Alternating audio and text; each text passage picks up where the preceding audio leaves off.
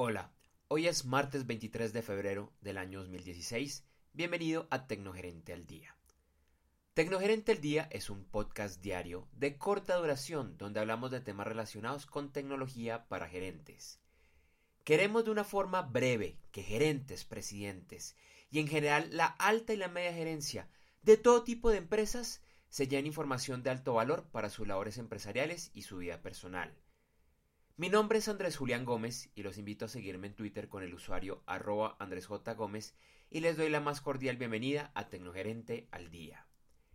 El tema de hoy es ¿Cómo suceden los robos de información en la empresa?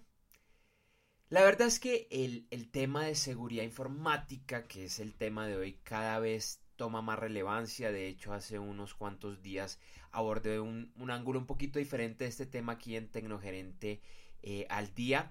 Y es que, querámoslo o no, todas nuestras empresas, todas nuestras vida digital, por llamarlo de alguna manera, están expuestas a ataques informáticos y querámoslo o no, nadie se salva de estar expuesto.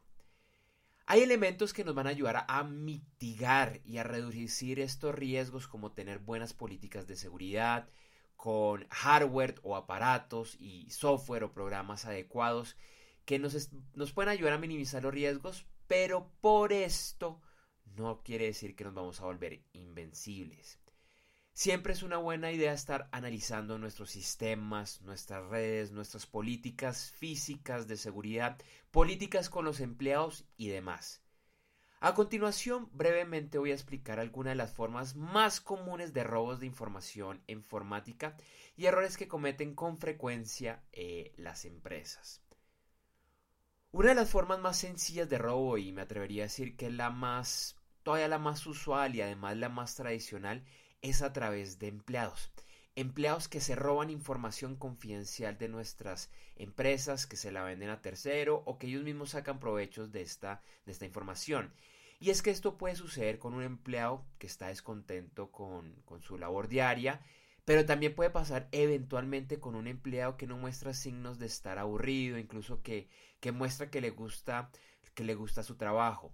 Y es que el robo de la información hoy en día es tan sencillo como tener una memoria USB, utilizar una cámara fotográfica y tomar eh, fotos de, una pantalla o enviar un archivo a un correo electrónico a cualquier lugar eh, del mundo. Entonces, eh, podemos decirlo que el robo de esta información no requiere grandes tecnologías. De hecho, una memoria USB puede costar unos cuantos dólares y con eso nos podría hacer mucho daño.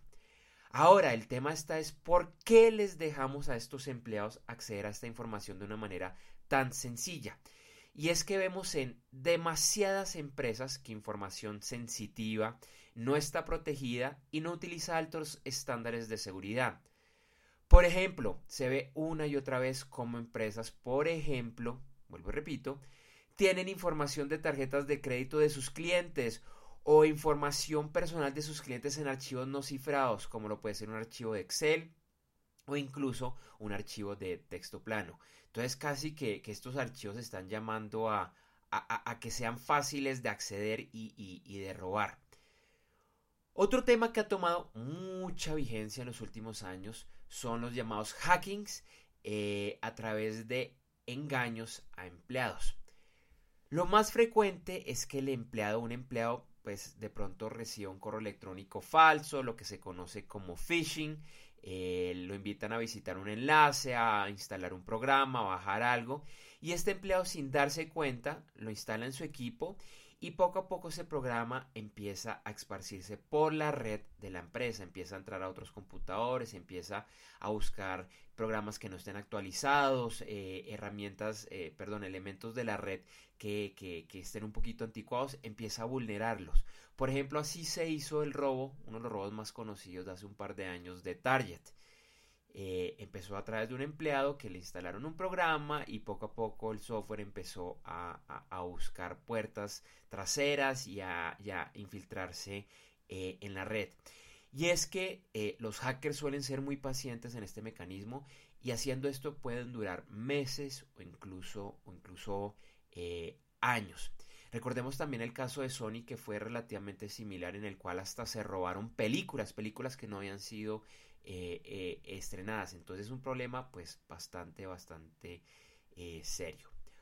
Otro problema común que se encuentra en las empresas es que muchas tienen programas viejos, equipos de red viejos, por ejemplo, todavía hay muchas empresas que tienen Windows XP Hace varios años que Microsoft acabó el soporte oficial para Windows XP, pero por alguna razón la empresa lo tiene, porque necesitan programas que todavía corren en esta infraestructura, porque hacer una actualización es muy costosa. Y la verdad es que estos equipos se vuelven vulnerables.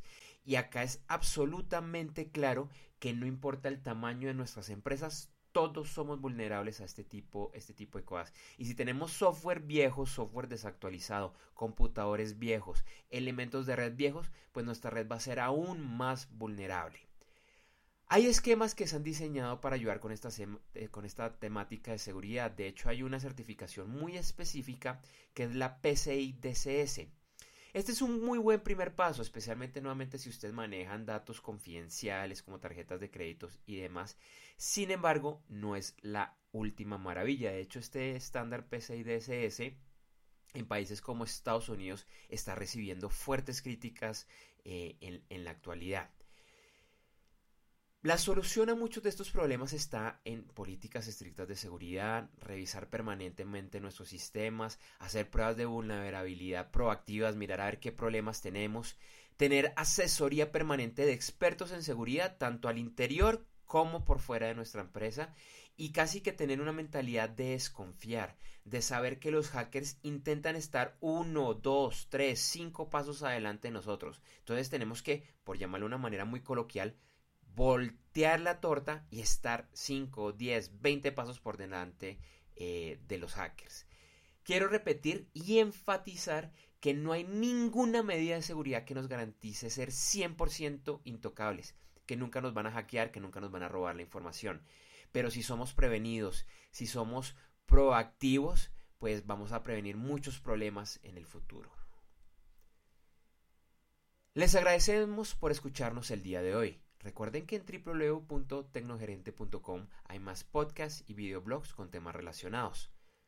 También lo invito a que me siga en Twitter con el usuario arroba Andrés J. Gómez, donde además podrá hacer sus preguntas o comentarios sobre Tecnogerente al día. Igualmente lo invito a que visite mi página web personal www.andresgomez.com y la página web de mi firma consultora Enough Energy Consulting en www.i2.gy. Lo repito, www.ilatina, el número 2.g de gato, y de yuca. Recuerde que la tecnología es un gran aliado para su organización y que en Tecnogerente al Día abordamos esta temática de una forma sencilla, agradable y cercana. Hasta el día de mañana.